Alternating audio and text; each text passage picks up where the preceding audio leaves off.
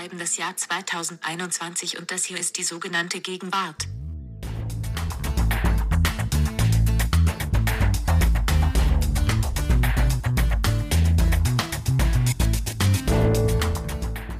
Vielen Dank, liebe Siri. Weißt du eigentlich, wie hilfreich du bist? Wie einfach du uns den Einstieg jedes Mal in unseren Podcast machst?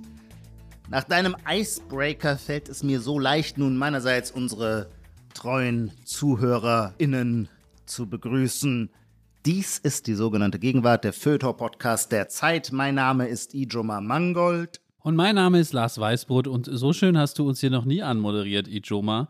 Ich begrüße auch alle zur äh, neuen Podcast-Folge, in der wir uns einem sehr gegenwärtigen Begriff widmen, weil Gegenwartspodcast ein gegenwärtiger Begriff, über den sich in letzter Zeit viel gestritten wird. Auch wir beide werden uns da sicher manchmal streiten. Es geht um Klassismus. Der Begriff Klassismus, damit beschreibt man, wenn Menschen aufgrund ihrer sozialen Herkunft diskriminiert werden. Das ist richtig. Und egal, wie man zu dem Begriff steht, er ist deshalb auch so interessant, weil man an ihm viele Debattenlinien nachzeichnen kann. Bevor wir diese Linien nachzeichnen, machen wir aber erstmal Punkte, nämlich in unserem Eröffnungsspiel, dem äh, sogenannten Gegenwartscheck. Und Ijoma, fang du doch bitte heute an. Pass auf, Lars, ich habe eine Überraschung. Okay, zugegeben, keine Überraschung für dich, du bist im Bilde, aber für unsere Zuhörerinnen und Zuhörer, wir alle, das Audience, wir hier vermissen natürlich Nina so sehr. Und jetzt haben wir uns überlegt, wie können wir uns über diesen Trennungsschmerz ein wenig hinwegtrösten und die Rückkehr vorbereiten, quasi schrittweise, und haben uns gedacht, wir bitten Nina für den Gegenwartscheck um eine sogenannte Sprachi, also eine Sprachnachricht, wo sie ein Phänomen für den Gegenwartscheck vorstellt und wir dann ihn bewerten oder deuten. Und deswegen räume ich heute meine Position Nummer eins frei für Ninas Sprachi. Ton ab. Hi Lars, hi Joma, meine heiß vermissten Co-Podcaster. Hier kommt ein kleiner Vorschlag für euren heutigen Gegenwartscheck von mir. Und zwar ist mir ein Food-Trend aufgefallen, um genauer zu sein, ein Baking-Trend auf Twitter und Instagram. Und zwar Focaccia, also dieses weiße italienische Brot, das kennen wir alle, das flache, was so ein bisschen DIN A4-artig aussieht, wenn man es noch nicht geschnitten hat. Und passend dazu, es handelt sich nicht nur um dieses Brot, sondern um die Kunstwerke, die Menschen zu Hause daraus machen, wie eben auf so einer DIN A4-Seite, gestalten die das Brot wie ein Bild, auf dem sie meistens, man kann das googeln unter dem Stichwort Flower Focaccia, dass sie gestalten wie so eine Blumenwiese. Das heißt, die ordnen die kleinen Oliven und das ganze leckere Zeug, so grünen Spargel und Kirschtomaten und alles ordnen sie darauf und das ergibt dann, wenn sie es gebacken haben, so eine super schöne kleine Wiese. Und ähm, das ist für mich, ich höre jetzt schon ähm, in meinem Kopf die Stimme von Ijoma, die sagt, ja, aber was ist die These? Also die These ist, das ist sozusagen das Lockdown-Backwerk 2021, weil im letzten Frühjahr, im ersten Lockdown, das äh, hat ein äh, Twitterer gerade gut zusammengefasst, den ich folge, der hat geschrieben, Focaccia ist das neue Bananenbrot. Und genau das ist meine These auch. Letztes Frühjahr brauchten wir alle, waren wir so überrollt von dieser Pandemie, dass wir uns ganz schnell in leere Kohlenhydrate und Zucker und Schokolade und Bananen und sowas ähm, flüchten mussten um uns sozusagen infantil, kindlich einfach nur blind zu trösten. Und das reicht jetzt einfach nicht mehr. Also ich hätte auch als äh, Gegenwartscheck mütend vorschlagen können. So sind wir ja angeblich alle und ich glaube, es stimmt auch. Also müde und wütend und ähm, viele Leute können nicht mehr und sie können auch nicht mehr Bananenbrot backen. Das reicht nicht, sondern wenn sie noch Energie haben und sich zu Hause in die Küche stellen, dann muss es auch was Gestalterisches sein.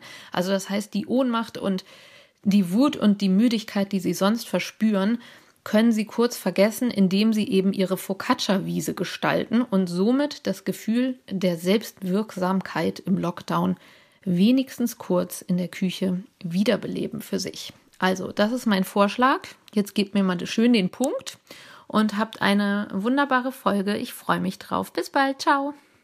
Danke, Nina. Wow, wow, ja, das war ja Man merkt, die Abwesenheit hat sich viel angestaut, was in einem, ja wirklich, das war ja eine, eine soziologische Binnenuntersuchung äh, unserer Gegenwart. Großartig. Ich bin noch ganz, was sagen wir alles? Also, erstmal fand ich natürlich schon mal, der Anfang war ja schon mal toll, so Focaccia auf Instagram, wo man so denkt, hey, wenn man über Focaccia redet, redet man ja über was, was man essen kann und nicht über seine ikonische oder seine piktogrammische Wiedergabe. Aber natürlich, Essen ist heute vor allem ein Bildmedium, etwas, was sich auf Bildmedien mehr als in Ofenröhren abspielt. Und man könnte das, was Nina beschreibt, ja auch als Iconic Turn der Bäckerskunst beschreiben. Ach so, weil es um die Bebilderung der, ja. äh, das, äh, die Focaccia als Medium. Ja, genau, als Trägermedium in der Nachfolge der Latte-Art, die ja so ein bisschen nicht verschwunden ist, aber die jetzt sich nicht mehr so gegenwärtig anfühlt, weil es jetzt schon. Was ist die Latte-Art? Naja, wenn der Barista mir so eine Blume ah, auf, äh, auf, den Flat White ja. oben drauf macht. Stimmt, richtig. Ijoma, du musst entscheiden, wirklich. Ich gebe Nina sofort den Punkt. Ich kenne mich mal wieder überhaupt nicht aus, weil Nina sagt, wir kennen alle Focaccia. Ich glaube, ich weiß ungefähr seit zwei Wochen überhaupt, was Focaccia ist. So, so ah, nee, foodfern also. bin ich in meinem Leben. Deswegen kann ich hierzu echt nichts sagen. Nein, die Focaccia ist natürlich gar nichts Neues, sondern wer Pizza, wir hatten ja kürzlich auch schon mal das Thema Pizza und neapolitanische Pizza und Pincha oder wie das hieß. Also da gibt es ja sehr viel Raum für Distinktionsbemühungen. Wer generell vor zehn Jahren fand, mit Pizza kann man keinen Blumentopf mehr gewinnen, aber die Idee ist eigentlich richtig. Der schaltete um auf Focaccia. Ähnliches Prinzip, bisschen anderer Teig, bisschen mehr Fluffigkeit, bisschen weniger Belag. Mir ist immer so ein bisschen zu ölig, naja, kann man aber auch drüber streiten. Also Focaccia breit durchgesetzt, aber Focaccia jetzt als Trägermedium quasi für das kreative Ausdrucksbedürfnis. Das ist in der Tat, würde ich sagen, was Neues. Mir ist es noch nicht begegnet. Es leuchtet mir sehr ein. Ich finde es auch sehr schön, dass Nina diese Chronologie entwickelt. Das, was letztes Jahr das Bananenbrot war, ist dieses Jahr die Focaccia. Ein Fragezeichen hätte ich nur dahinter zu setzen. Ist es so plausibel, dass tatsächlich aus der Mischung aus Müdigkeit und Wut ein Wunsch nach kochkünstlerischem Selbstausdruck resultiert. Da müsste ich jetzt noch nachdenken. Natürlich, dieses Moment der Selbstwirksamkeit, das Nina benannt hat, leuchtet mir sehr ein, ja. Ich würde auch sagen, wir geben Nina den Punkt für Focaccia. Mir leuchtet das auch alles total ein, auch wenn ich da nicht so ein Experte bin wie ihr. Sie hat ja eigentlich zwei Punkte abgeschickt. Sie hat ja einen versteckt eben mit diesem Mythend, was jetzt bei Twitter so groß war. Da würde ich sagen, das hatten wir ja tatsächlich schon. Wir haben ja mal über diesen Satz, ich bin so müde, gesprochen. Ja. Und der war ja damals schon gemeint im Sinne von, eigentlich bin ich aber wütend. Also ja, wütend ja, macht ja. das nur überdeutlich. Also diesen Teil, finde ich, haben wir schon mal in der Podcast-Folge abgehakt, dass Focaccia den Punkt, sie kriegt sogar zwei Punkte, weil von jedem von uns bekommt sie einen Punkt. Ja. Nina, vielen Dank. Nina, danke. Das machen wir jetzt weiter, bis du wieder ganz da bist. So machen wir das. Ich mache weiter mit meinem ersten Punkt und zwar die Evidenzlage ist dünn. Es sind zwei Beispiele, die ich habe. Eigentlich braucht man ja mal drei, um als Feuilletonist zu behaupten, das Ganze ist ein Trend.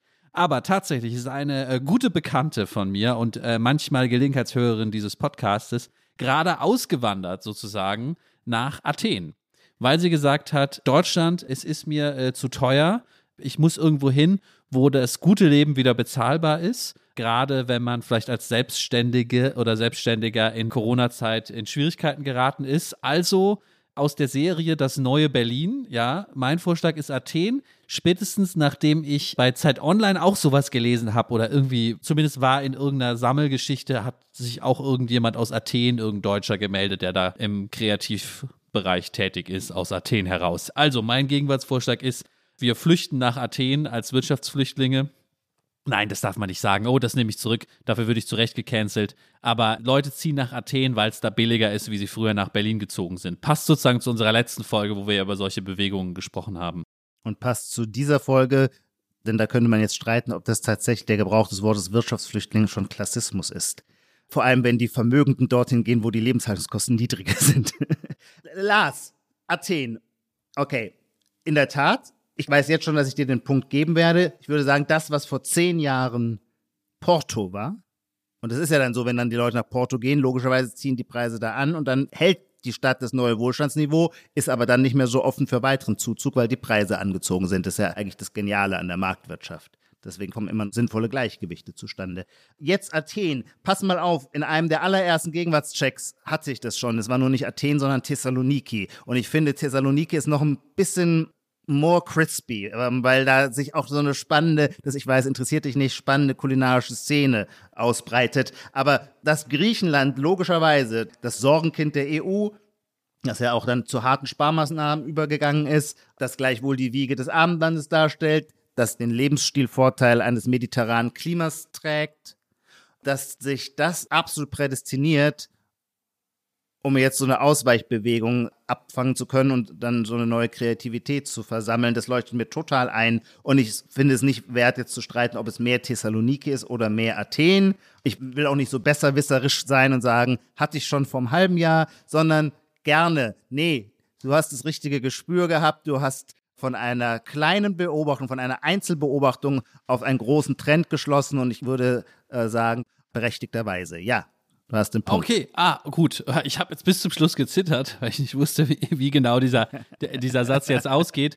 Das war in der allerersten Folge. Der allerersten Folge, nee, in der zweiten Folge, in der zweiten Folge, du mit Nina, hast du Thessaloniki gesagt, aber ich hatte es damals so verstanden, dass du es als Urlaubsort meinst, so wie ist das neue Bad Gastein oder so und nicht als neues Berlin, wo die Kreativen jetzt wohnen, weil da der Flat White und den Latte Art billig ist. Oh, könnte sein. Ich kann mich nicht mehr erinnern. Ah, oh, ja. Wenn das so ist, oh, da wollte ich mich jetzt hier nachträglich mit Ruhm bekleckern, den ich mir gar nicht verdient habe. Naja, es sind diese kleinen Peinlichkeiten, die dann einen solchen Podcast auch so authentisch und liebenswürdig machen. Ijoma, ich bin dran. Mach bitte authentisch und liebenswürdig weiter. ich habe ein Phänomen, das, für das ich noch keinen Namen habe. Ich würde es nennen eine neue Power Dynamic, eine neue Machtdynamik. Und zwar alle Podiumsdiskussionen und Panel-Veranstaltungen finden ja jetzt immer als Zoom-Konferenz statt. Und da gibt es nun eine neue Machtquelle, die sich in neuer Weise organisieren kann, nämlich der mitlaufende Chat. Während die Podiumsteilnehmer miteinander diskutieren, können die klassischen Zuschauer, Zuhörer nebenbei in den Chat reinschreiben. Und der Chat ermöglicht nun ganz andere Formen der Organisation von abweichender Meinung. Dass das Publikum per se der Meinung ist, dass die Leute, die da oben auf dem Podium über ein Thema diskutieren, die falschen sind, eigentlich müssten da ganz andere sitzen. Das war immer schon so. Das konnte aber bisher nur schlecht oder schwer artikuliert werden. Das ist nun ganz anders, weil alle Zuhörer können sich über den Chat darüber verständigen. Was heißt alle? Es müssen ja gar nicht alle sein. Es reicht ja schon vier, fünf sagen, eigentlich müsste der und der da sitzen und schon hast du quasi Vox Populi, Vox Dei, eben eine starke, organisierte Macht, die dann auch der Moderator gar nicht mehr ignorieren kann, sondern er muss dann eingehen auf die angestaute Wut im Chat. Und das führt zu neuen Kommunikationsdynamiken bei Podiumsdiskussionen. Sehr, sehr schön, sehr, sehr schön. Was ich jetzt sage, heißt nicht, dass ich dir den Punkt nicht gebe. Ich gebe dir den Punkt,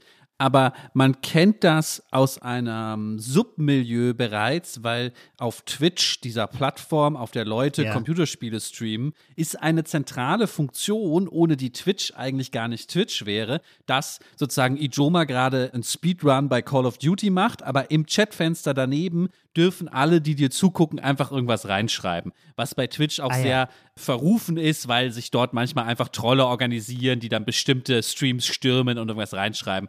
Jetzt haben wir nur seit der Pandemie dieses Prinzip sehr oft, ja, zwei reden, der Rest darf irgendwie reintippen, dass das alles langweilig ist. Genau. ja, absolut, den Punkt kriegst du. Ich finde es ja auch spannend, weil sich sozusagen die Mediumserwartung so umdreht, weil normalerweise würde man ja denken, das Populistische ist das Sprechen und das Gelehrte ist das Schreiben und hier ist es andersrum. Also die, die vorne sprechen, sind sozusagen ja. die Elite und die Volkesstimme ist nur sozusagen so Textbotschaften im Chat. Aber total, ja, bekommst du von mir den Punkt. Ich habe einen Wiedergänger, nämlich Czarnigärten. Ich hatte diesen Punkt im letzten Sommer schon in meiner Liste und habe ihn dann nie gemacht und dachte dann, ich kann ihn jetzt nie wieder machen. Aber weil ja äh, Corona zurückkommt, sind Schanigärten immer noch Gegenwart. Die Gegenwart kommt zurück. Was sind Charnigärten? Schanigärten gibt es eigentlich schon immer in Wien, wenn ich das richtig verstanden habe. Und das ist die Möglichkeit von einer Gastronomie, eine Art improvisierte Außengastronomie, zum Beispiel auf den Parkplätzen vor dem Restaurant zu schaffen. Da wird dann so ein Zaun, so ein schöner oder nicht so schöner Holzzaun drum gespannt. Ja, Ja. kann man auch verschieden dekorieren und dann kann die Gastronomie da sozusagen ihre Außengastro erweitern. Ja. Und keine Autos können da mehr parken. Letztes Jahr dann im Sommer in vielen deutschen Städten wurde das sozusagen zum ersten Mal zugelassen, damit die Gastronomen mehr Außenfläche haben, weil drinnen durften sie ja nicht bespielen. Und das wurde dann auch sehr gut angenommen. Und ich wünsche mir auch, dass das, wenn Corona dann hoffentlich irgendwann wirklich mal vorbei ist, in hoffentlich bald vielen Monaten, dass das für immer bleibt, weil es ist ja, ich bin ja sonst nicht so ein Fan von autofreier Stadt und so, aber dass man einfach mal sagt, hier im Sommer ist da halt nichts mit Parken, sondern wir können ein bisschen mehr bei unserem Griechen draußen sitzen und haben mehr Platz, ja. Das finde ich ganz schön. Und jetzt, die bauen es jetzt schon wieder auf, in der Hoffnung, dass sie es dann irgendwann auch dürfen, ja. Wenigstens die Wo bauen sie es schon wieder auf? In welchen deutschen Städten? Mhm. Ich habe es jetzt in, tatsächlich aus München gehört, dass die Außengastro da Weil wieder es darf aufgebaut doch wird. überhaupt im Moment nichts ausgeschenkt werden. Mm, Ja, das stimmt, aber ich glaube, in hoffnungsfroh bauen die Leute das schon mal auf, weil sie brauchen ja diese Zäune. Es gibt wahrscheinlich die Genehmigung schon, dass sie den Parkplatz besetzen dürfen, dass da kein Auto parken darf. Ja, der Schanigarten. Okay, und warum heißt es Charni? Woher leitet sich das ab? Das habe ich letztes Jahr nachgeguckt, als ich es im, im, im Check machen wollte, aber jetzt habe ich es vergessen im letzten halben Ah Jahr. ja. Aber Shani, also S-C-H-A-N-I. Was, du kennst doch so, so etymologische äh, Lokalgeschichten irgendwie. Ja. Irgendwas Habsburgisches. Ja. Wunderbar. Schade doch nicht, wenn die Habsburger kulturell wieder ein bisschen Aber gibt einflussreicher es das, werden. gibt's das bei dir nicht in Berlin, wenn du überhaupt noch wieder in Berlin bist? Ich bin jetzt so am Nachdenken. Ich meine, dann muss ich jetzt zurückdenken auf, an den vergangenen Sommer. Nun ist ja generell in Berlin, hat man das Gefühl, überall immer zu Außenwirtschaft. Aber auf Parkplätzen so? Naja, wenn die Restaurants sowieso schon genügend Platz haben für ihre Tische auf dem Bürgersteig, müssen sie ja nicht irgendwelche Parkplätze noch zusätzlich beanspruchen. Ja, stimmt. Irgendwie fand ich das Also mir ist keine Veränderung aufgefallen Okay. im vergangenen Jahr, aber ich bin jetzt auch nicht mehr so der gute Großstadtbeobachter.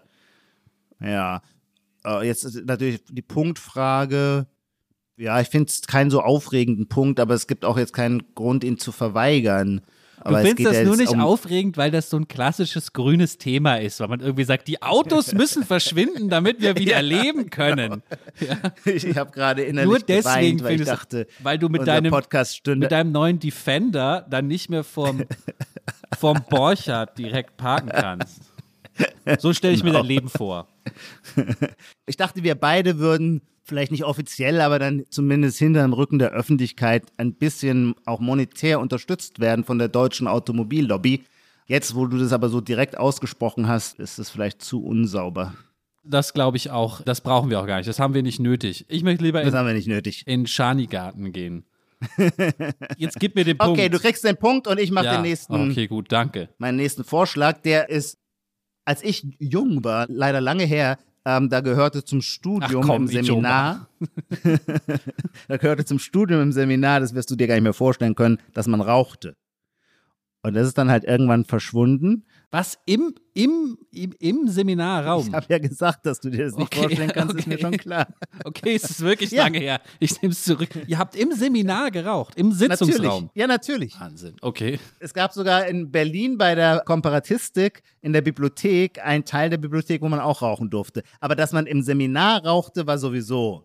Es gab kaum einen Professor, der nicht geraucht hat, so würde ich das im Rückblick zumindest gefühlte Erinnerungen sagen. Naja, und das kehrt jetzt zurück und diese Beobachtung verdanke ich einem Zuhörer, einer Zuhörerin. Jetzt habe ich leider gerade ihren oder seinen Namen nicht parat. Das Rauchen im Seminar kehrt natürlich zurück, seit wir Home University vor dem Computer machen. Und dann rauchen alle, aber natürlich in ihren eigenen Räumlichkeiten.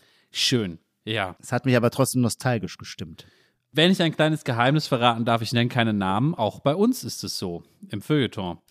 Auch da stimmt. gibt es plötzlich wieder etwas, was es lange nicht gab, nämlich Leute, die in der Sitzung, in der Konferenz rauchen, aber eben zu Hause bei sich dann. Richtig. Ja, sehr guter Punkt, stimmt. Das war ein Hörerinnen-Hörer-Vorschlag. Ja. unbedingt, gebe ich sofort. Ja, sehr gut, sehr gute Beobachtung, ja.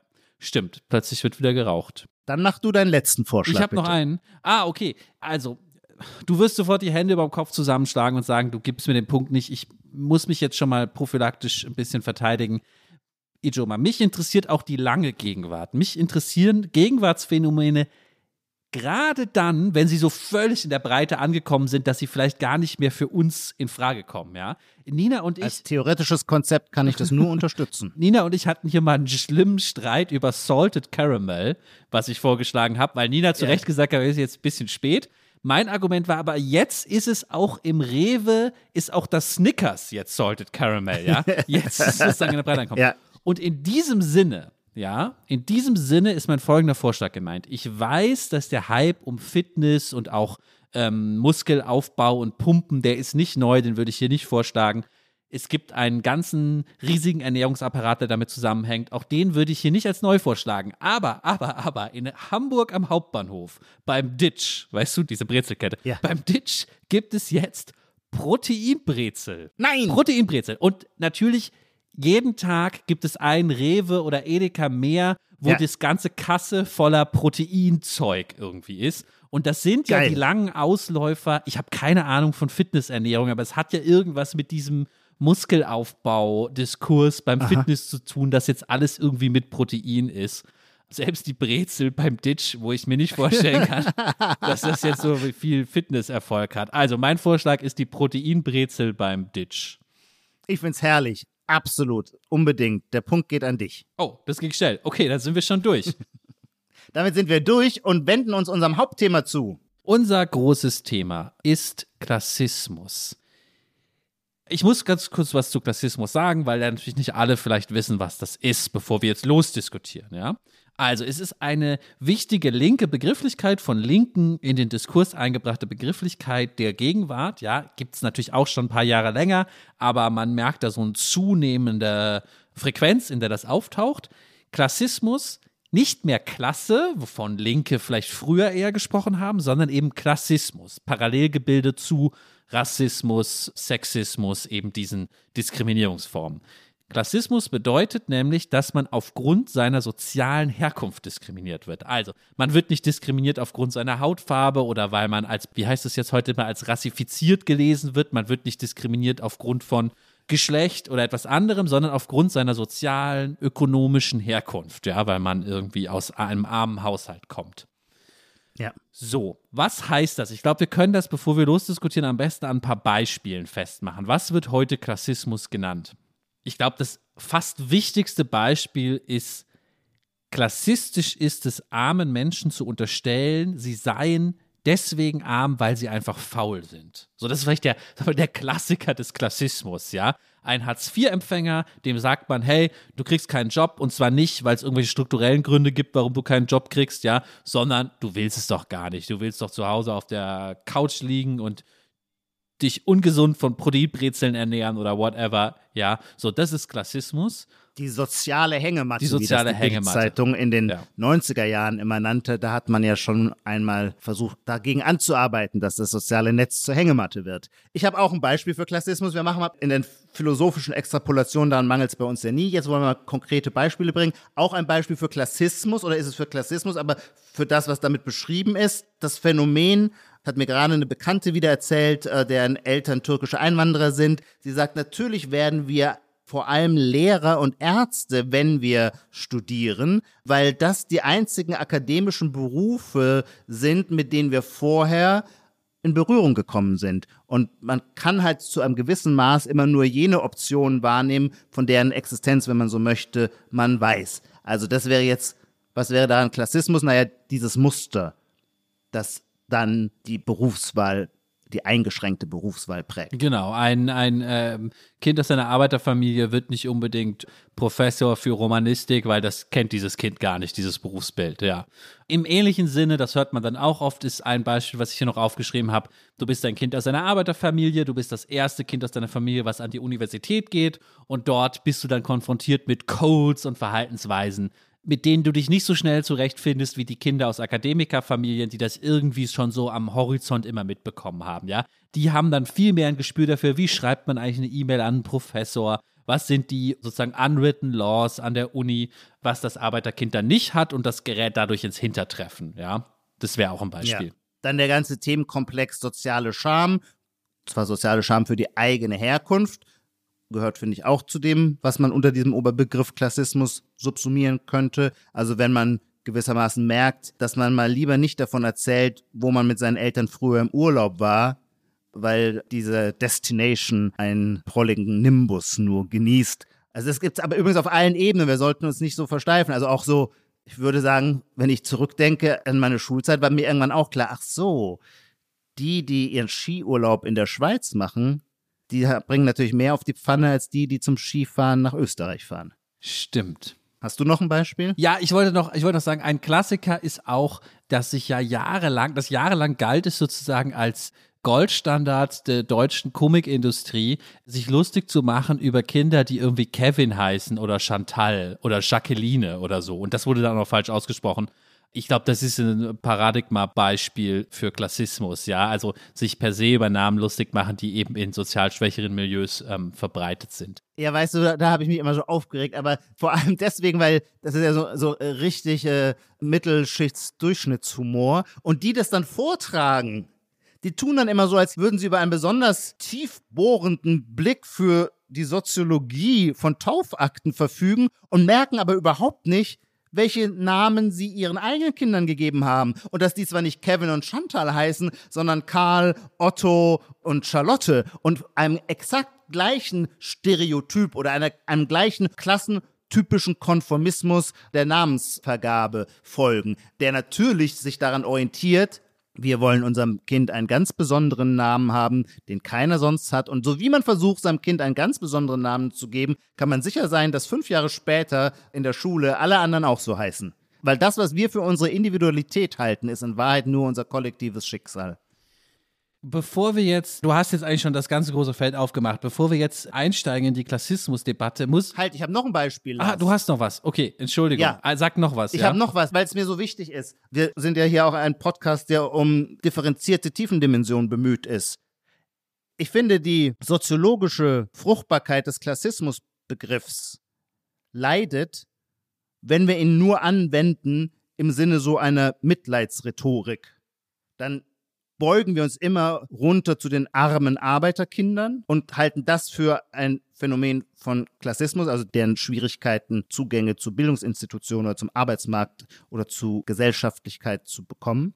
Aber Klassismus in einem technischen Sinne, so wie ich ihn interessant finde, ist natürlich ein Phänomen der gesamten Gesellschaft. Ich habe es ein bisschen schon angedeutet mit dem Skiurlaub Schweiz, Österreich. Also Klassismus findet auf allen, allen, allen Ebenen statt, auch in den oberen Ebenen. Und da könnte ich tausend Beispiele wählen. Ich mache jetzt bewusst mal eines aus dem deutschen Adel. Das ist natürlich auch Klassismus. Im deutschen Adel wird immer ganz milde, nachsichtig gelächelt, äh, wenn der bürgerliche Gast vor dem Essen in aufrichtiger Wohlerzogenheit guten Appetit wünscht. Und das sind natürlich auch wiederum zarte, subtile Ausgrenzungsmechanismen, weil der Emporkömmling sofort merkt, oh, jetzt habe ich offensichtlich was gesagt, was man in diesen Kreisen nicht tut. Oder nicht sagt. Und diese Distinktionsrituale gibt es eben auf allen Ebenen und sind auch Phänomene von Klassismus. Also du siehst, ich möchte den Begriff natürlich vor allem deskriptiv gebrauchen, ohne dass er schon gleich moralisiert wird. Jetzt muss man vielleicht dazu sagen, das letzte Beispiel, was du gebracht hast, ist eine stringente, äh, stringentes Weiterdenken dieser Idee, wird aber jetzt von Linken nicht im Diskurs so häufig genannt, ja. Richtig, ja man hat vielleicht hier, wir haben jetzt versucht neutral zu beschreiben, man hat vielleicht hier und da schon raushören können, dass ich glaube, wir beide auf unterschiedliche Art skeptisch gegenüber diesem Begriff sind. Ich muss jetzt echt vorwegschicken, ich habe tatsächlich ein längeres öffentliches Gespräch zu Klassismus geführt vor ein paar Wochen. Das kann man auch googeln, wenn man möchte. Und das führte zu so super viel Streit auf Twitter. Ähm, aber leider so dieser richtig unproduktive Streit, wo alles nur noch verwirrender wird. Also ich finde, ehrlich gesagt, ich finde es auch gar nicht schlimm, wenn Leute mich beleidigen und wenn man einen sogenannten Shitstorm hat und so. Aber dann für das Richtige. Und manchmal geht dann alles durcheinander. Also dann ist überhaupt nicht mehr klar, wer auf welcher Seite steht. Ja? Wofür wurdest du angegriffen? Das kommen wir gleich zu im Detail. Ich will als Beispiel nur, mir wurde dann vorgeworfen, ich sei so ein krasser Identitätspolitikverteidiger und so Vogue. Das war dann plötzlich der Angriff gegen mich, weil alles falsch verstanden wurde. Und dabei meinte ich das Gegenteil. So, das war super verwirrend und deswegen habe ich. Nein, du wurdest angegriffen vor allem für einen Witz, den ich sehr gut fand. Den müssen wir, ich wäre ganz froh, wenn wir den später, wo es sich inhaltlich geschmeidig einfügt, äh, nochmal bringen würden. Dann können unsere Zuhörerinnen und Zuhörer entscheiden, für wie witzig sie ihn halten oder für wie bedenklich oder für wie klassistisch. Ich fand ihn sehr geistreich. Das ist jetzt unser Cliffhanger. Wir versprechen, wir geloben feierlich, wir werden, Lars wird diesen Witz, von dem er sich, glaube ich, zwischenzeitlich sogar mal selber distanziert hat, noch vortragen. Aber ich, ich, ich will halt nur das kurz beenden, deswegen habe ich so gezögert bei dem Thema, ja, weil ich es irgendwie so fand, ich hatte Angst, dass wir alles noch verwirrender machen, ja. Und du hast aber gesagt, nein, lass uns nochmal über Klassismus sprechen. Kannst du vielleicht nochmal kurz zusammenfassen, warum du glaubst, dass das so ein interessantes, wichtiges Thema ist? Ja, aus vielen Gründen. Erstens mal, weil mich die Wirklichkeit oder, wie soll ich sagen, die Heftigkeit von klassenspezifischem Verhalten schon immer fasziniert hat. Dann aber auch, weil ich finde, dass Klassenverhalten zwar extrem ins Auge springt, es aber trotzdem nicht ganz leicht ist, daraus dann eine konsistente Politik zu entwickeln. Also im Sinne einer Klassenpolitik. Und drittens, und das ist jetzt vielleicht so der aktuellste Punkt für mich, der wichtigste Grund für mich persönlich, weil mich Heuchelei immer so interessiert. Der Klassismusbegriff wurde ja in dem Moment wie das Kaninchen aus dem Hut gezaubert, als die Woke, die identitätspolitische Linke, sich in die Ecke getrieben fand. Also nach dem Wahlsieg von Donald Trump. Als sich plötzlich herausstellte, dass erhebliche Teile der amerikanischen Arbeiterschicht ihr Kreuz nicht mehr wie traditionell vorgesehen bei den Demokraten, sondern bei den Republikanern oder bei der Trump-Partei gemacht haben. Und da kam dann zum ersten Mal so eine Verunsicherung auf, dass man sagte, oh, könnte es sein, dass wir die Klassenlage aus dem Auge verloren haben? Oder umgekehrt gesagt, sogar, oder polemischer gesagt, Leute wie der amerikanische Politologe Mark Liller, der griff dann direkt die Identitätspolitik an und sagte, Hillary Clinton hat in ihrem Programm fast nur auf der identitätspolitischen Klaviatur gespielt, sich also für die Minderheitsrechte von Schwulen, Lesben, Transpersonen war damals noch nicht so ein Thema, würde ich sagen, Menschen mit dunkler Hautfarbe, whatever, eingesetzt und darüber quasi den Kern einer linken, was immer jetzt in Amerika dann links heißt, einer linken Politik, nämlich die soziale Frage vernachlässigt. Und da hat dann die sich solchermaßen erwischt fühlende Linke reagiert, indem sie sagte, nein, nein, überhaupt nicht. Diesen Aspekt haben wir nie vernachlässigt. Ganz im Gegenteil. Unser Theoriegebilde nennt sich, davon habt ihr vielleicht noch nichts gehört, es nennt sich Intersektionalismus und da geht es immer um die Überschneidung verschiedener Diskriminierungsformen und diese Diskriminierungsformen nennen wir Rassismus, nennen wir Sexismus, aber selbstverständlich auch Klassismus. Also Klassismus war, sagten sie damals, immer schon mitgedacht und ich musste so schmunzeln, weil die Formulierung immer schon mitgedacht, die kennt man ja sonst von den Verteidigern des generischen Maskulinums und das kehrte nun wieder bei den Apologeten der Identitätspolitik. Klassismus sei immer schon mitgedacht gewesen. Ich sehe das tatsächlich ähnlich wie du. Ich will zwei, drei Sachen ergänzen. Erstens, bevor ich dann auf Twitter wieder Ärger kriege und sage, ja, aber der Klassismusbegriff ist viel älter als das. Ja, also du hast es in dem Sinne jetzt etwas polemisch zugespitzt. Man kann natürlich nachweislich zeigen, dass schon vorher von Klassismus gesprochen wurde, bevor überhaupt diese ganze Trump-Wahl, Identitätspolitik-Debatte aufkam. Ich glaube, es ist aber richtig, wenn man es so beschreibt, dass der Klassismusbegriff prominenter wurde danach, ja, in Zusammenhang mit dieser Kritik an Identitätspolitik. Das Entscheidende, was du jetzt, ich wiederhole es einmal, aber was so entscheidend ist, was du gesagt hast, ist, die Kritik an Identitätspolitik, nämlich dass sie die eigentliche ökonomische Frage vergisst, die Klassenfrage, ja, ja wurde nicht nur damit beantwortet, dass die Linke gesagt hat, doch, doch, wir kümmern uns hier auch um ökonomische Klassenfragen, sondern indem sie gesagt hat, wir kümmern uns um Diskriminierungserfahrung aufgrund von Klasse.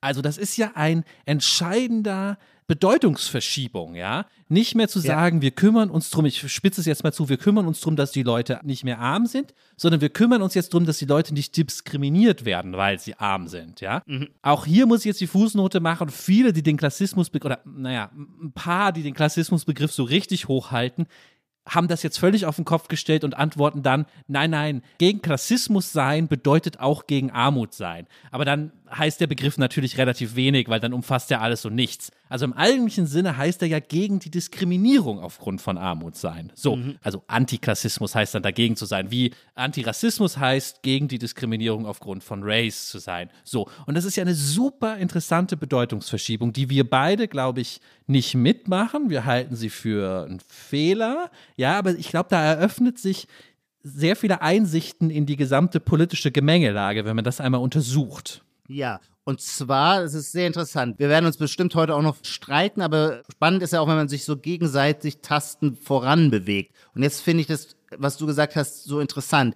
Wenn wir die Klassenfrage als eine Diskriminierungserfahrung reformulieren, dann sind wir in einem Diskurs, eben in einem identitätspolitischen Diskurs, dessen Ziel es ja auch immer ist, Sichtbarkeit herzustellen. Der Skandal, wenn er als solch empfunden wird, dass zu wenige schwarze Menschen in Deutschland in der Öffentlichkeit sichtbar sind, soll ja dadurch geändert werden, dass sie sichtbar werden. Funktioniert das genauso bei der Kategorie Menschen aus dem Arbeitermilieu? Ist deren Hauptproblem ihre fehlende Sichtbarkeit? Ich frage jetzt wirklich unrhetorisch.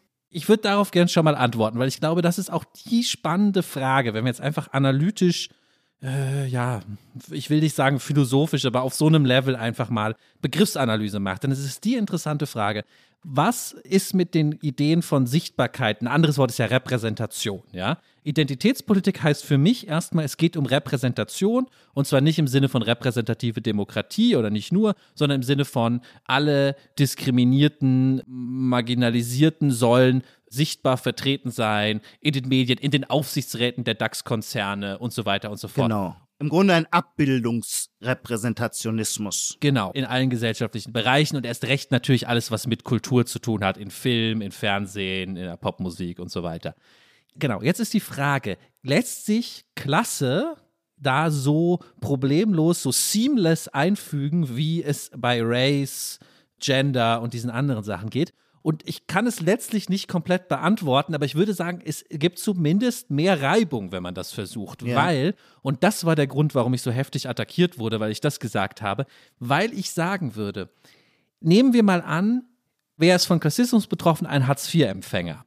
Wenn aber ein Hartz-IV-Empfänger vollständig repräsentiert ist, irgendwie in, im Film, ja, oder, oder als Schriftsteller, ja, ein, Erfolg, ein Schriftsteller ja. ist, und das ist das Problem, dann ist er doch kein Hartz-IV-Empfänger mehr oder nur im schlechtesten Fall, weil alles schief läuft. Aber eigentlich ist er dann ein Schriftsteller, der von seinem Schreiben leben kann. Und dadurch verlässt er ja gerade die Kategorie, während ein schwarzer Schriftsteller auch als erfolgreicher Schriftsteller ja schwarzer bleibt. So. Ja, das ist doch ein richtig. krasser Unterschied. Und da wurde ich irgendwie, und das, das war, warum ich diese Debatte dann so gescheut habe, da wurde ich irgendwie so falsch verstanden, als würde ich behaupten, Hartz-IV-Empfänger seien zu doof, irgendwie erfolgreiche Journalisten oder erfolgreiche Schriftsteller zu werden und deswegen können sie nicht beides gleichzeitig sein. Aber ist ja Quatsch, wer will denn sowas behaupten?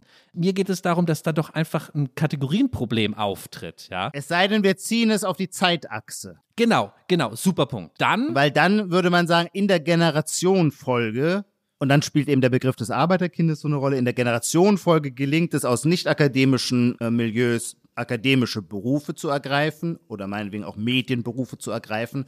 Und dann wird auf diese Weise eben etwas repräsentiert, was ich dann aber als klassischer Liberaler eigentlich soziale Mobilität nennen würde. Also ein ganz hohes Gut unserer Gesellschaft, bei dem wir dann darüber streiten können, auch müssen, wie gut wir darin sind, sie zu ermöglichen.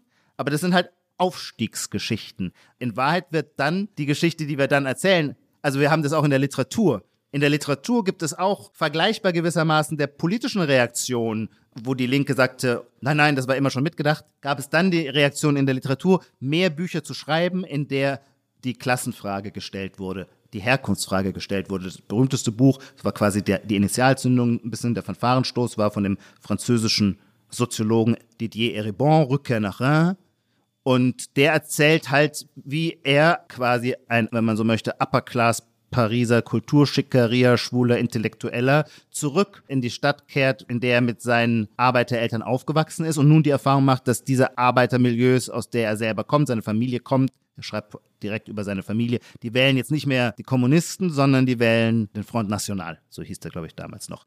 Und dieses interessante Phänomen versuchte er in den Griff zu kommen. Und von diesem Buch ist, das wurde, wurde sehr dankbar aufgenommen, weil man das Gefühl hatte, ja, in diese Herkunftswelten oder in diese sozialen Milieus wurde bisher literarisch zu wenig reingeschaut. Und dem folgten dann viele Bücher, die das erkundeten. Das sind aber dann natürlich auch immer Bücher, die eben geschrieben worden sind von Leuten, die eigentlich immer ein gutes Beispiel für soziale Mobilität sind, denn deswegen können sie sich ja jetzt artikulieren in einer, in Buchform artikulieren. Genau, vielleicht ist es jetzt nicht das Originellste auf der Welt, aber tatsächlich muss man es nochmal sagen, vielleicht muss man das erstmal trennen. Vielleicht hilft es der ganzen Debatte, wenn man zwei Sachen trennt. Reden wir über die Probleme, die eine Aufsteigergeneration hat, die Arbeiterkinder haben, wenn sie dann selbst akademisch in akademische Milieus vordringen oder Journalisten werden oder was auch immer und was für Ja.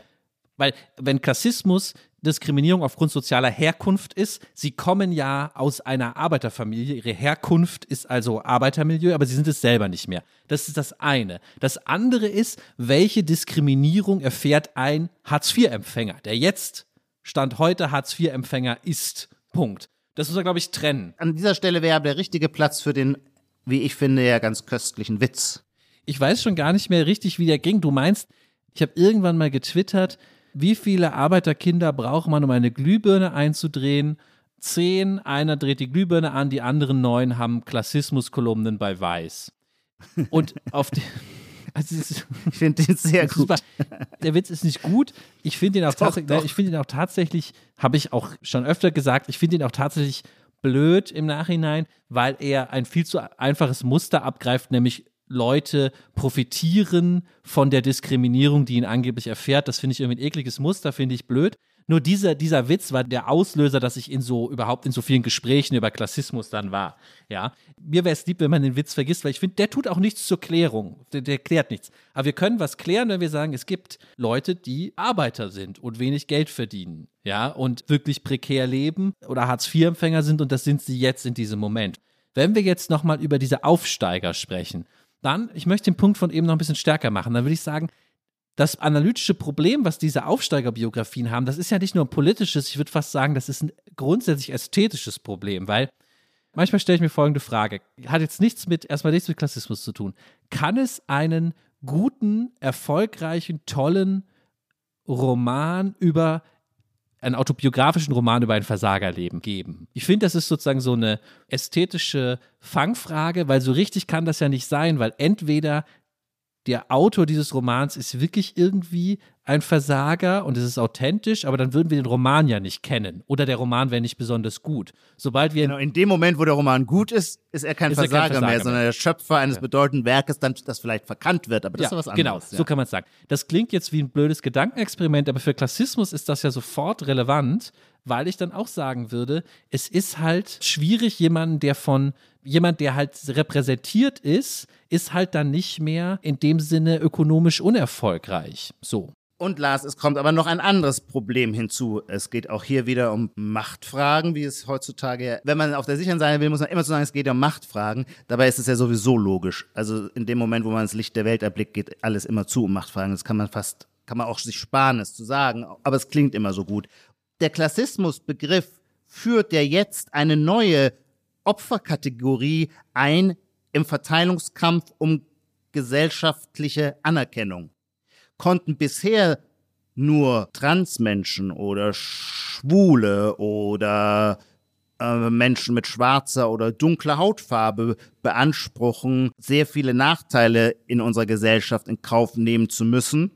Waren sie also auf der Opferhierarchie sehr weit oben und konnten entsprechend daraus, man nennt es dann Empowerment, Ansprüche geltend machen gibt es jetzt klassistisch gesehen natürlich auch eine weitere Kategorie, die bei diesem Spiel mitmachen kann, indem sie sich nicht auf ihre Hautfarbe oder auf ihre sexuelle Orientierung beruft, sondern auf ihre Klassenherkunft. Und dieses Spiel, korrigiere mich, wenn ich falsch bin, hast du selber mal mitgespielt in einer, wie ich fand, raffiniert ironischen Weise, weil man einfach nicht genau wusste, worauf du hinaus wolltest. Ich fand, damit sollte ein bestimmtes Ritual als hohl erwiesen werden, aber vielleicht war das gar nicht so. Du hast sehr oft eine Zeit lang, jetzt nicht mehr, aber noch bis vor einem Jahr, in Tweets von dir selber immer als Arbeiterkind gesprochen. In sehr offensiver Weise. Ja, ich habe tatsächlich oft, ich glaube auch schon hier im Podcast von mir als Arbeiterkind gesprochen und ich kann mich jetzt überhaupt nicht drauf rausreden, dass ich sage, damit wollte ich nur vorführen, wie falsch der Diskurs irgendwie ist. Nee, nee, ich wollte das, glaube ich, schon damit betonen und sei es nur, sei es nur, um aber damit spiele ich das Spiel ja schon mit, um aus dieser Warte den Klassismusbegriff kritisieren zu dürfen. Also, Ja. wenn ich als Lehrerkind sage, es gibt keinen Klassismus, ja, dann Ja. gilt das in diesem Spiel natürlich weniger, als wenn ich es als Arbeiterkind sage. So, jetzt kann ich immer noch das Token-Arbeiterkind sein oder wie man, wenn man das jetzt parallel bildet zu so anderen Bereichen, ja. Aber trotzdem, ich glaube, in diesem Spiel mir diese Freiheit zu erarbeiten, wirklich es auch kritisieren zu dürfen, das war vielleicht tatsächlich die Motivation, mit die Motivation. Ja, das ist total interessant, weil man von da aus dann wieder auch weiterdenken kann. Ich knüpfe an, was du jetzt gerade gesagt hast, weil die Vorstellung, dass man die Strategie oder das politische Konzept von Klassismus auch mit Fragezeichen versieht, das zu deuten, als sei man blind gegenüber Klassengegensätzen, das ist natürlich himmelschreiend naiv. Ich habe durchaus einige Fragezeichen, wir werden die auch noch ein bisschen weiterentwickeln, so uns die Zeit bleibt für das Konzept Klassismus. Aber zum Beispiel bin ich als Leser, die Literatur, die mich am meisten begeistert, ist geradezu besessen von Klasseneigenschaften. Es ist auch nicht so, dass die Beobachtung von Klasseneigenschaften irgendwie ein linkes Vorrecht wäre. Ganz im Gegenteil, man nennt es ganz einfach Gesellschaftsbeobachtung. Und wenn man jemanden nimmt, der darin als erster gewissermaßen übermächtig wurde in der Weltliteratur, Balzac, der beschreibt nichts anderes als die unterschiedlichen Verhaltensweisen, die Codes, den Habitus von verschiedenen Schichten und Milieus. Und natürlich auch wie in den verlorenen Illusionen, klassische Aufsteigerbiografie, auch damals schon der Journalismus, wo man durch Skrupellosigkeit und Zynismus, auch wenn man aus einfachsten Verhältnissen kommt, es sehr weit hochbringen kann. Das erzählen Balzacs verlorene Illusion. Balzac selber war übrigens Monarchist. Ich will sagen, die Frage, ein Gespür für die Macht und auch die heftige, also die kränkende und heftige Macht von Klassengrenzen zu haben, ist kein linkes Vorrecht. Mein Lieblingsschriftsteller ist Marcel Proust, dessen äh, Recherche auf der Suche nach der verlorenen Zeit handelt in unendlicher Feinabstufung davon, wie sich Milieus über ihre Wortwahl, über ihre Verhaltensweisen voneinander abgrenzen. Und zwar auf einer Ebene, wo du quasi mit der Briefwaage arbeiten musst und wirst aber feststellen, wie tief dieses strukturierende System sitzt. Und als letztes Beispiel quasi ein Erbe von Balzac, der vor kurzem, glaube ich, verstorbene amerikanische Schriftsteller, wir kennen alle, Tom Wolfe, The Bunfire, Fegefeuer der Eitelkeiten, der macht in seinen Romanen auch nichts anderes als klassenspezifische Codes genau aufzudröseln. Im Fegefeuer der Eitelkeit schafft er quasi auch für jedes Milieu seine eigene Sprache. Okay, aber jetzt kommen wir vielleicht zu etwas, wo ein etwas unerwarteter Streit zwischen uns dann äh, äh, sich entwickeln Ja. könnte. Weil mich interessiert das nicht. Fußnote ein bisschen natürlich schon, aber mal sozusagen äh, politische Ausrichtung ist jetzt, ich konzentriere mich darauf, dass ich das völlig überbewertet finde. Und zwar, Warum? genau, vielleicht muss ich das jetzt nochmal vorweg erklären, auch wenn wir diesen Punkt schon mal in einer anderen Folge berührt haben, ja. Meine Ablehnung von Identitätspolitik ist Ablehnung dieser Art von Interesse, weil ich glaube, das Wort Identitätspolitik verwirrt uns, weil es gar nicht so sehr um Identität geht. Vergessen wir das mit Identi- Identität. Es geht um Anerkennung und Symbole. Es geht um eine Politik der Zeichen. Es geht immer um die Frage, Repräsentation ist ja auch ein linguistischer Begriff, ja, sozusagen, also Ja. Repräsentation im Sinne von, welche Zeichen bedeuten was, ja, welche habituellen Codes bedeuten was. So, darum geht es. Und meine Kritik an Identitätspolitik und damit auch meine Kritik am Klassismusbegriff ist, ey, das ist mir alles wurscht. Und in dem Moment, wo ich Arbeiterkind sage, was ich dann vielleicht auch meine damit, ist einfach, mich interessiert einfach Geld. Oder, oder zum, oder wir können es ein bisschen weiter fassen, Kapital. Aber nicht, jetzt kommt nicht dieses langweilige Habitu, wie heißt das, soziale Kapital, der Habitus und das, was gibt's, soziales Kapital und kulturelles Kapital. Kulturelles alles, Kapital, Alles mir egal. diese ganze Bourdieu-Sache, die finde ich natürlich toll. ich nicht. Mich interessiert nur das echte Kapital. Das Ja. wirkliche, eigentliche Kapital. Weil ich auch gar nicht weiß, Ja. Aber da würde ich halt schon sagen, der Weg zum echten Kapital führt durch soziales und kulturelles Kapital, ganz unbedingt. Selbst ich würde zum Beispiel Nein, nein, amerikanische Elite-Universitäten sind natürlich auch einfach Habitusschulen. Wenn du sie durchlaufen hast, hast du nicht unbedingt eine echte Fähigkeit erworben, aber du hast auf jeden Fall deine Verhaltenskonformität entwickelt, mit der du dann in einem elitären Milieu Investmentbanker, Germanistikprofessor oder NGO-Präsident werden kannst. Ah, Okay, aber hier können wir jetzt doch wirklich mal genau werden, weil das ist doch interessant. Heißt das dann, aus linker Perspektive interessiert mich kulturelles Kapital nur insofern, als es ein Mittel zum Zweck ist, nämlich zum Zweck echtes Kapital? Oder ist das kulturelle Kapital sozusagen ein, ein Selbstzweck? Also natürlich ist es ein Selbstzweck. Klar, Mhm. Ja. Leute können sagen, mich, ich liebe kulturelles Kapital. Aber im linken Projekt müsste Ja, das ein Selbstzweck sein im linken Projekt, müsste sozusagen das linke Projekt sagen, selbst wenn kulturelles Kapital null korreliert mit echtem Kapital, wollen wir es irgendwie umverteilen.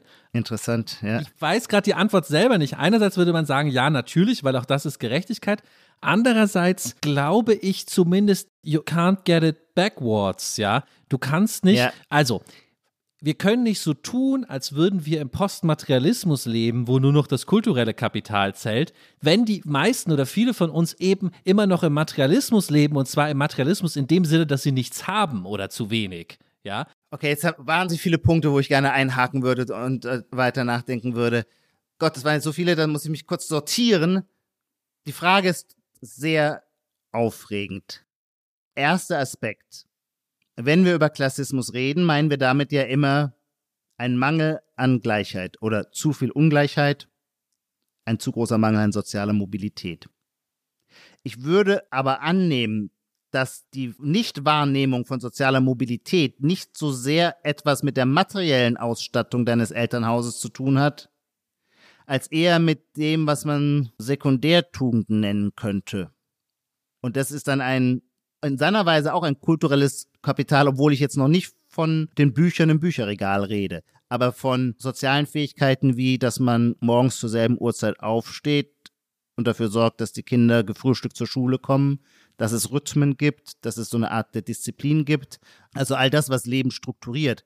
Meine Vermutung wäre, wo das gesichert ist, ist die Bundesrepublik auch eine mehr oder weniger sozial offene Gesellschaft. Das ist natürlich bei mir auch geprägt von meiner eigenen 70er, 80er Jahre Erfahrung. Ähm, wenn ich da zurückschaue, wer war mit mir in der Grundschule? All die Kinder aus nicht akademischen Familien haben zum größten Teil alle Abi gemacht. Und es waren natürlich sehr geordnete Verhältnisse. Bei denen hingen keine, wie es bei Gottfried Benn heißt, keine Gainsboroughs an der Wand. Aber da herrschte halt ein ordentliches Erziehungsregiment. Und dann haben Kinder die Möglichkeit, äh, sich auch zu entfalten. Da bin ich jetzt einfach auf der Seite der Klassismusbegriffbenutzer, weil das finde ich jetzt tatsächlich, wie du es formulierst, ein klassistisches Vorurteil oder einen klassistischen Fehlschluss. Dass du so rumdenkst, dass die Leute, wo die Eltern rechtzeitig aufstehen, die schaffen dann auch den Aufstieg und wer den Aufstieg nicht schafft, der ist halt zu faul, morgens aufzustehen. Das war ja sozusagen eigentlich direkt das Beispiel vom Anfang, ja, was wir mit Ja. Klassismus beim. Über den Punkt, ich werde dich da wahrscheinlich am Ende nicht überzeugen können, aber der ist mir natürlich total wichtig und ich, ich bringe ein stechendes Beispiel. Auch durch Corona, weil es da so Parallelen gibt, ist ja der Marshmallow-Test in den letzten Jahren wieder sehr Ja. oft bemüht worden. Aber das stimmt doch gar nicht, hat man dann immer Genau, gelesen. der Marshmallow-Test ist ein berühmtes sozialpsychologisches Experiment. Das geht so, wenn du Kindern einen Marshmallow, also eine Süßigkeit hinstellst und ihnen sagst, entweder du isst diese Süßigkeit jetzt oder du wartest, keine Ahnung, 20 Minuten, ich weiß jetzt nicht, was die Zeitvorgaben damals waren, und du kriegst fünf mehr, ja, das ist die Wahl.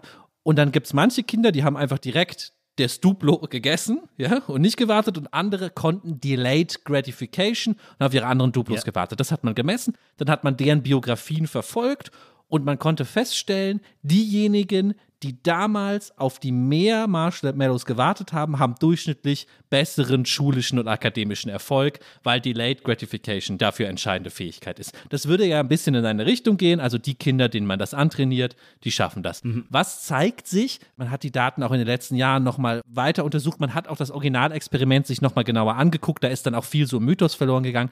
Was zeigt sich, wie so oft in der Sozialpsychologie, was zeigt sich? Die Delayed Gratification ist nicht der Grund dafür, den schulischen und akademischen Erfolg. Es ist natürlich nur das Epiphänomen und der wirkliche Grund, ja, Kausalität, Korrelation, der wirkliche Grund ist der sozioökonomische Status. Kinder mit mehr sozioökonomischem Status können Delayed Gratification und haben akademischen Erfolg, aber das sind beides Folgen des sozioökonomischen Status. So, man darf ein Epiphänomen nicht mit einer Ursache-Wirkung-Beziehung verwechseln. Und ich glaube, also das gilt ganz sagen, oft. Nicht die Frage der Erziehung Oder ja, ich sage simpel, die Frage der Erziehung oder wie im Zuhause Lebensalltag abläuft, ist entscheidend, ob man zur Bedürfnisaufschiebung in der Lage ist, sondern die Höhe des Bankkontos der Eltern. Ja, genau. Und da Naja. erläuter mir den Zusammenhang, warum führt, also die Taschen voller Geld zu haben, führt doch nicht unbedingt zu mehr Selbstsorge oder Selbstdisziplin.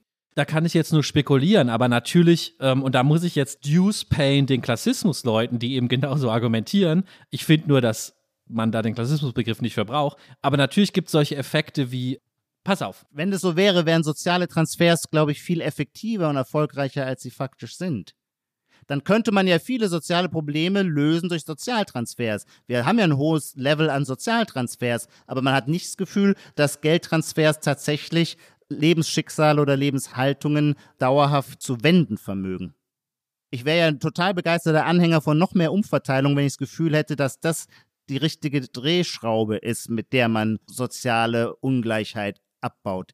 Hingegen glaube ich, dass die richtige Drehscheibe jede Bildungsinitiative ist, die Kinder aus allen Herkunftsmilieus stärker in gute schulische und vorschulische Programme einbindet. Ich glaube, da erreicht man viel mehr. Auch das hat natürlich was mit Geld zu tun. Man muss auch für die Bildungspolitik selbstverständlich Geld in die Hand zu nehmen. Ist aber eine andere Kategorie von Geld als der Transfer, wäre meine Vermutung. Ich antworte jetzt vielleicht nur auf die letzte Sache nochmal, weil ich da auch unbedingt widersprechen muss. Wir haben hier schon mal eine Folge lang über Ist Kapitalismuskritik Kitsch gesprochen, über diese Frage. Daraufhin hat äh, mir ein Twitter-User und Podcast-Hörer ein Buch empfohlen, das Capitalism Alone heißt, von dem Volkswirt Branko Milanovic. Auf Deutsch heißt es Kapitalismus global. Ach, das heißt Capitalism Alone. Ja, das ist der viel schönere äh, viel englische schöner, Titel, ja, stimmt. weil es nur noch Kapitalismus auf dieser Welt gibt, von wenigen unbedeutenden Ausnahmen abgesehen. Ich habe das Buch gelesen, du hast es inzwischen auch gelesen, wir beide sind äh, recht große Fans von dem Buch. Und in diesem Ja. Buch sagt Branko Milanovic, der ja so ein bisschen postideologisch ist, deswegen findest du ihn ja, glaube Ja. ich, auch ganz okay, sagt doch explizit, du kannst dir die Daten für die USA angucken und die für Deutschland und du siehst einfach, natürlich bringen Transferleistungen was. Transferleistungen im Sinne auch von einem Steuersystem. Ich denke jetzt nicht nur an Hartz IV, sondern auch an die Frage, wie kann man Ungleichheit ungefähr so besteuern, dass das nicht ganz so schlimm wird. Also da siehst du ja einen Unterschied. Halt, aber das, was ist jetzt ein bringt. anderes Geld, über das du redest. Das ist ja, Besteuerungsgeld kann dann für Bildungsausgaben verwendet werden. Nein, nein, ich, sprach bin jetzt ja, von ich glaube ja an Modern. Monetary Theory. Das ist mir eh egal. Also ich brauche ich brauch das Steuergeld der Reichen nicht für Bildungsausgaben. Jetzt nicht entgrenzen. Nicht, wir sind schon über die Zeit. Liebe Zuhörerinnen und Zuhörer, Sie merken, wir sind hier sehr bei der Sache, auch weil Lars und ich dieses Thema immer wieder, wenn wir auch so reden, ähm, da verbeißen wir uns immer wieder. Wir versuchen auch immer weiter voranzukommen. Wir haben noch ein paar interessante Aspekte. Lars, lass uns versuchen, die noch einzuspeisen. Ein frühes Beispiel, an das ich sofort denken musste für Klassismus, war selbstverständlich und auf zwei Ebenen die Rede vom Unterschichtsfernsehen. Äh, in den Nullerjahren gab es einen Versuch, einen, anderen, einen neuen Blick in der Gesellschaftsbeschreibung zu machen. Und da wurde gewissermaßen die Klasse des Unterschichtsfernsehens äh, konstruiert, zu denen dann gehörte, und das wird dir nicht gefallen, und es wird klassischen Linken auch nicht gefallen, dass man auch immer mit einer gewissen Häme natürlich sagte, ah ja, die Unterschicht ist die, die immer die neueste Unterhaltungselektronik hat. Also damit verbunden war immer diese Vorstellung, das Problem der Unterschicht ist jetzt nicht mehr ihre materielle Ausstattung, ähm, sondern ihre Art der Lebensführung. Und dann aber auf einer zweiten oder auf der eigentlich ersten Ebene eben das Phänomen selbst des Unterschichtsfernsehens, dass also Privatsender ihre Programme damit bespielen konnten, dass Menschen aus sogenannten bildungsfernen Schichten ihr Leben filmen ließen, Reality TV. Immer wenn ich daran zurückdenke, ich weiß nicht, ob es das überhaupt noch in der Form so viel gibt, ja, oder ob das nur aus unserer Wahrnehmung verschwunden ist ein bisschen. Vermutlich ist es auch tatsächlich weniger geworden zumindest. Aber wenn ich an diese Zeiten zurückdenke, wo die komplette Kölner Unterhaltungsindustrie sich dadurch gefüttert hat, irgendwelche armen Leute mit vielen Kindern, die übergewichtig sind, den ganzen Tag aufs Übelste einfach mit kaltem Hass vorzuführen. Wenn ich daran zurückdenke, denke ich immer, okay, Klassismus, dieser Begriff hat doch seine Funktion. Es ist doch gut, dass wir dafür ein Wort haben, um sowas in Zukunft möglichst zu unterbinden, weil es geht einfach nicht. Dann wiederum denke ich, okay, geht es da nicht auch einfach ums kalte Cash? Also diese Leute haben ja da mitgemacht, weil sie sich davon irgendeine Art von Aufmerksamkeit versprochen haben. Vielleicht haben sie dafür auch Geld bekommen. Sie hatten jedenfalls nicht, so würde ich das immer nennen, das Fuck you Money, um sozusagen zu sagen, ist mir doch scheißegal, RTL, natürlich dürft ihr nicht meinen hässlichen Kacheltisch filmen, geht doch bitte nach Hause, ja, weil du in irgendeiner Notlage bist. Ich glaube, hätten diese Leute mehr Geld gehabt, hätten sie das nicht gemacht. Oder aber es wäre etwas anderes dabei herausgekommen. Also, was passiert, wenn du dieses Unterschichtenfernsehen plus die Leute haben aber Geld zusammendenkst, Ja. dann kriegst du eine ganz andere Sendung raus, die viel, für mich viel würdevoller ist, ja, wo ich auch es überhaupt nicht finde, dass man sie nur guckt, indem man nur Verachtung hat, sondern eine Art von Zuneigung gemischt mit sich lustig machen, eine okaye Sache, nämlich die Geissens. Kennst du die Geissens? Ja, klar, natürlich. Die Geissens. Ich kenne die gar nicht so gut, ich kenne das nur so als Meme. Es sind so zwei, äh, ein Ehepaar mit ihren Kindern, die recht viel Geld gemacht haben, aber vom habituell ja eher in der Arbeiterklasse zu Hause sind, in der modernen Arbeiterklasse. Und bei denen finde ich das plötzlich irgendwie eine okaye Sache, wie das abläuft, weil man auch denkt, die hätten ja genug Geld zu sagen, nee, ich lasse mich hier nicht mehr filmen, lasst mich einfach in Ruhe. Ja, mir hat bei Twitter gerade noch jemand, weil ich gefragt habe, ein Video zugespielt, ein kleiner Ausschnitt, wie Robert Geis von den Geissens so spricht. Dann kann ich das einspielen.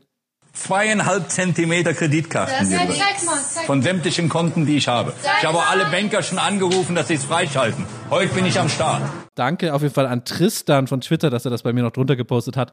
Das war Robert Geis aus dieser ähm, Reality-Show Die Geissens darüber, dass er zweieinhalb Cent, er misst die Kreditkarten als Stapel sozusagen, wie viel er hat, die er da glühen lassen kann. Und das finde ich dann plötzlich wieder okay und ich finde, das zeigt, dass der Klassismusbegriff falsch ist, weil es geht am Ende darum, wie viel Zentimeter Kreditkarte du hast, nicht ob jemand sagt, dass du ein Trottel bist oder nicht. Weißt du, was ich meine?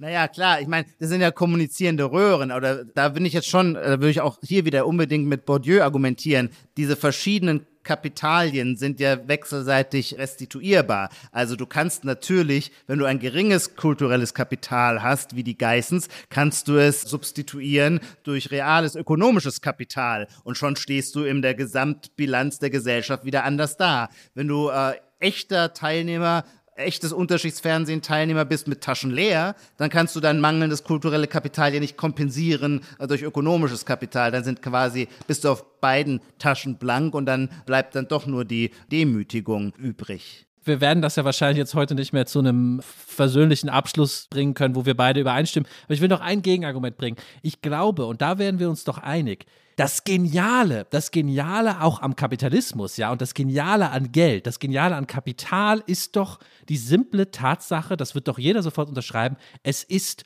universell tauschbar. Ja. Und die anderen Sachen sind es nicht, sind es jedenfalls nicht ohne große Reibungsverluste. Absolut. Ja, und beziehungsweise du kannst auch plötzlich mit deinem kulturellen Kapital in einem Umfeld sein, wo das einfach gar nichts mehr wert ist. Genau, und das kann dir mit echtem Kapital nur in einem ganz komischen Gedankenexperiment, dann bin ich bei irgendeinem Stamm im Amazonas, der nur ähm, Barter handeln kann. Also das ist unwahrscheinlich, ja. Das ist doch sozusagen die Asymmetrie zwischen den beiden Sachen. Aber bevor wir jetzt viel zu viel überziehen, möchte ich dir noch unsere Abschlussrubrik, die sogenannte Prognosefrage stellen. Ich muss aber ein bisschen ausholen, weil ich davor etwas erzählen will, ja. Du hast eben soziale Mobilität angesprochen und ich finde dieses Thema total spannend, weil dir als Liberaler ist soziale Mobilität natürlich wichtig. Da kommst du ja nicht drum herum, ja. Man muss aber immer dran denken, soziale Mobilität hat erstmal nichts damit zu tun, wie gleich oder ungleich eine Gesellschaft ist. Also eine krass ungleiche Gesellschaft kann eine hohe soziale Mobilität haben. Die USA waren zumindest früher ungefähr so, sehr ungleich, aber relativ viel soziale Mobilität. Andersrum kann auch eine sehr gleiche Gesellschaft wenig soziale Mobilität haben. So, das könnte auch Die passieren. DDR hatte nicht viel soziale Mobilität, oder? Obwohl halt, da müssen wir jetzt nochmal diskutieren, weil das, da wird es jetzt wirklich sehr, sehr schwierig. Weil zum Beispiel natürlich Leute aus der Arbeiterschicht eher einen Universitätsplatz bekamen. Das war natürlich dann schon soziale Mobilität, allerdings in einem Wertesystem, wo der Universitätsplatz dann als solcher ja offiziell zumindest gar keinen hohen Status genoss. Ach, schwierig, da habe ich mich. Deswegen Ja, ich mich bin verrannt. ich ja auch dafür, soziale Mobilität nur in Geld zu messen, weil es das Einzige ist, was wir gut, was das angeht, messen können, ja. Ich finde ja Vermögen immer viel wichtiger als Einkommen, aber Einkommen lässt sich einfacher messen. Deswegen geht es mir jetzt um Folgendes. Naja, das hängt im- sehr von den Gesellschaften ab. In manchen Gesellschaften und auch Epochen ab, ob Vermögen wichtiger ist oder Einkommen. Es gibt Gesellschaften, die sind stärker vom Einkommen strukturiert und es gibt Gesellschaften, die zu bestimmten Zeitpunkten mehr von Kapitaleinkünften geprägt Müssen sind. wir noch mal eine eigene Folge machen, äh, Einkommen versus Kapital, so. Aber jetzt soziale Mobilität gemessen in Einkommen. Du hast diese Frage aufgeworfen und ich habe jetzt mich kurz nochmal eingelesen. Wie ist das eigentlich? Das Beispiel ist jetzt aus den USA, weil es da immer am besten ist, was zu finden und am besten erforscht ist. Ja, wie kann man das messen mit der sozialen Mobilität? Der erste Punkt ist, wenn ich dir jetzt sage, die soziale Mobilität ist 0,3, dann bringt uns das ja nichts, weil wir ja kein philosophisches Argument dafür führen können, was ist ein guter Wert für soziale Mobilität, ja? Wir müssen ja zwei Sachen miteinander vergleichen, so wie wir auch sagen, ein Land ist ungleicher als das andere. Deswegen möchte ich jetzt einmal kurz erzählen, dass die soziale Mobilität abgenommen hat. Und das müsstest ja auch du als Liberaler schlecht finden. In den USA hat sie abgenommen. Wie misst man das? Man misst das mit dem Intergenerational Elasticity Coefficient. Der intergenerationale Elastizitätskoeffizient. Ich versuche es irgendwie zu erklären. Es wird jetzt kurz technisch. Sagen wir, Ijoma, deine Eltern haben doppelt so viel verdient wie ich, also 100 Prozent mehr. Und wenn wir unsere Einkommen vergleichen, dann ist der Unterschied nicht mehr so groß. Du verdienst nur noch 50 Prozent mehr als ich. Ja? Dann ergibt sich für diesen Einzelfall ja, ein Koeffizient von 0,5, weil aus 100 Prozent ist nur noch 50 Prozent, ist nur noch die Hälfte geworden. Wäre unser Unterschied nur noch 10 Prozent, wäre der Koeffizient 0,1. Das ist dieser Koeffizient, um den es geht. Natürlich sind einzelne Fälle uninteressant. Es geht um die statistischen Werte für die ganze Volkswirtschaft. Und dann ist die interessante Aussage, wenn ich nichts weiß über uns, außer dass unsere Eltern unterschiedlich verdient haben, nämlich deine 100% mehr als meine, und ich weiß, der Koeffizient ist 0,5, dann kann ich statistisch sagen, du verdienst 50 Prozent mehr als ich. Ja, ist klar, wenn dieser Wert 1 ist, gibt es gar keine soziale Mobilität, weil dann wird direkt durch den Einkommensunterschied unserer Eltern unser Einkommensunterschied definiert. Ja, Mhm. Wenn er null ist, dann sagt der Einkommensunterschied unserer Eltern nichts über unseren Einkommensunterschied, dann ist die soziale Mobilität perfekt. Ja? So. Wie sieht das jetzt in der Wirklichkeit aus? Es gibt eine Studie, The Decline in Intergenerational Mobility After 1980 äh, aus den USA. Die Forscher haben zwei Kohorten miteinander verglichen. Eine ist Anfang der 50er geboren, die zweite ist Anfang der 60er. Jeweils diese Leute und ihre Eltern hat man natürlich hinzugefügt, damit das Sinn ergibt. Und das Ergebnis ist, wenn man die beiden vergleicht, ist dieser Koeffizient gestiegen. Er war am Anfang 0,21 und er ist für die zweite Kohorte, die später erst in den Jobmarket gekommen ist, nämlich nach der Neoliberalisierung in den 1980er Jahren, 0,5. Das heißt, soziale Mobilität nimmt ab. Habe ich übrigens auch aus Branko Milanovic, Capitalism Alone, Kapitalismus global auf Deutsch. So. Puh, mein Kopf raucht. Jetzt kommt aber die sogenannte Prognose auch noch oben drauf. Ich wüsste gern von dir, wenn jetzt Forscher meine Generation vergleichen mit den Kindern, die jetzt gerade geboren werden, wird die soziale Mobilität abnehmen oder zunehmen? Werden meine Kinder sozial mobiler sein als ich? Boah, das ist eine Frage. Zum Glück kann die Richtigkeit der Beantwortung erst in 25 Jahren entschieden werden. Aber auch da will man ja dann ähm, nicht nackt dastehen. Meine Vermutung wäre, also ich muss ja jetzt irgendeinen Parameter heranziehen, den ich extrapoliere. Also irgendein Phänomen, das die Gegenwart beschreibt, dass ich sage, daran orientiere ich mich, in diese Richtung wird es gehen. Und mein Gefühl ist, dass wir gesamtgesellschaftlich an immer mehr Ausdifferenzierung, in einer Ausdifferenzierungsdynamik sind. Das heißt, je höher deine, nicht nur Bildungsabschlüsse, sondern deine Kompetenzen, deine Kreativität, deine Intelligenz, deine Disziplin sind, desto mehr trägst du davon Zinsen. Früher war gewissermaßen das eingesetzte Kapital ist dein Können. Das umfasst all die Punkte, die ich bisher gesagt habe. Früher wurde dein eingesetztes Kapital, das ist jetzt eine Fantasiezahl, mit 10% verzinst. Das heißt, nach 20 Jahren warst du, der du sehr viel mehr Kapital eingesetzt hast, um 10% weiter als der, der das nicht hatte. Ich glaube, diese Verzinsung, diese Rentabilität steigt. Und zwar als ein Effekt der Ausdifferenzierung. Das heißt, weil die Aufgaben, die unsere Gesellschaft auch durch die Digitalisierung, durch die wissenschaftliche Entwicklung uns stellt, nur noch oder in besonderer Weise nach sehr hochqualifizierten Bearbeitern verlangt, ist deren Gratifizierung, fällt die immer höher aus. Und ich glaube nicht, dass wir diese Entwicklung umdrehen werden. Wir kennen aus der ganzen Digitalökonomie das sprichwörtliche Prinzip The Winner takes it all.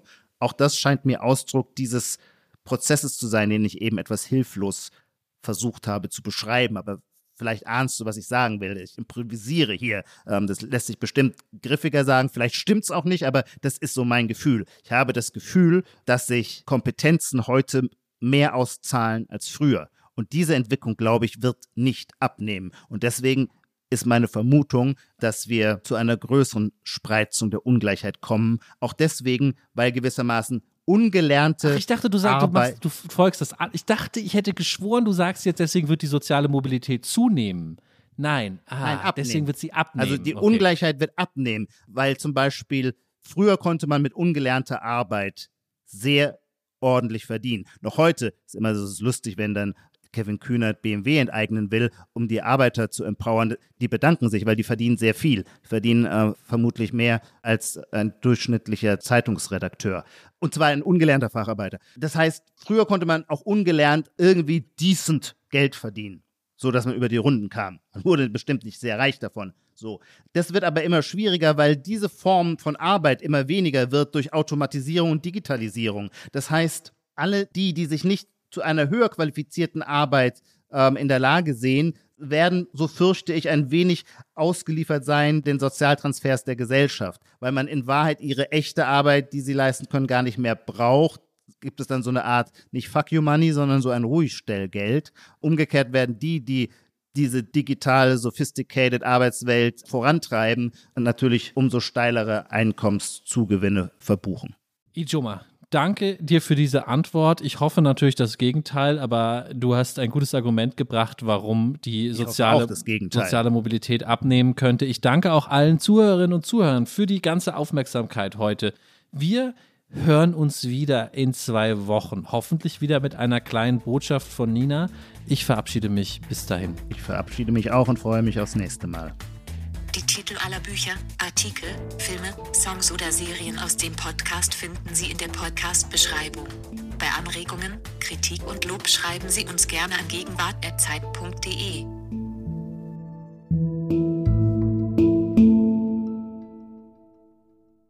Das Fass läuft über, ich sage dir, es läuft über.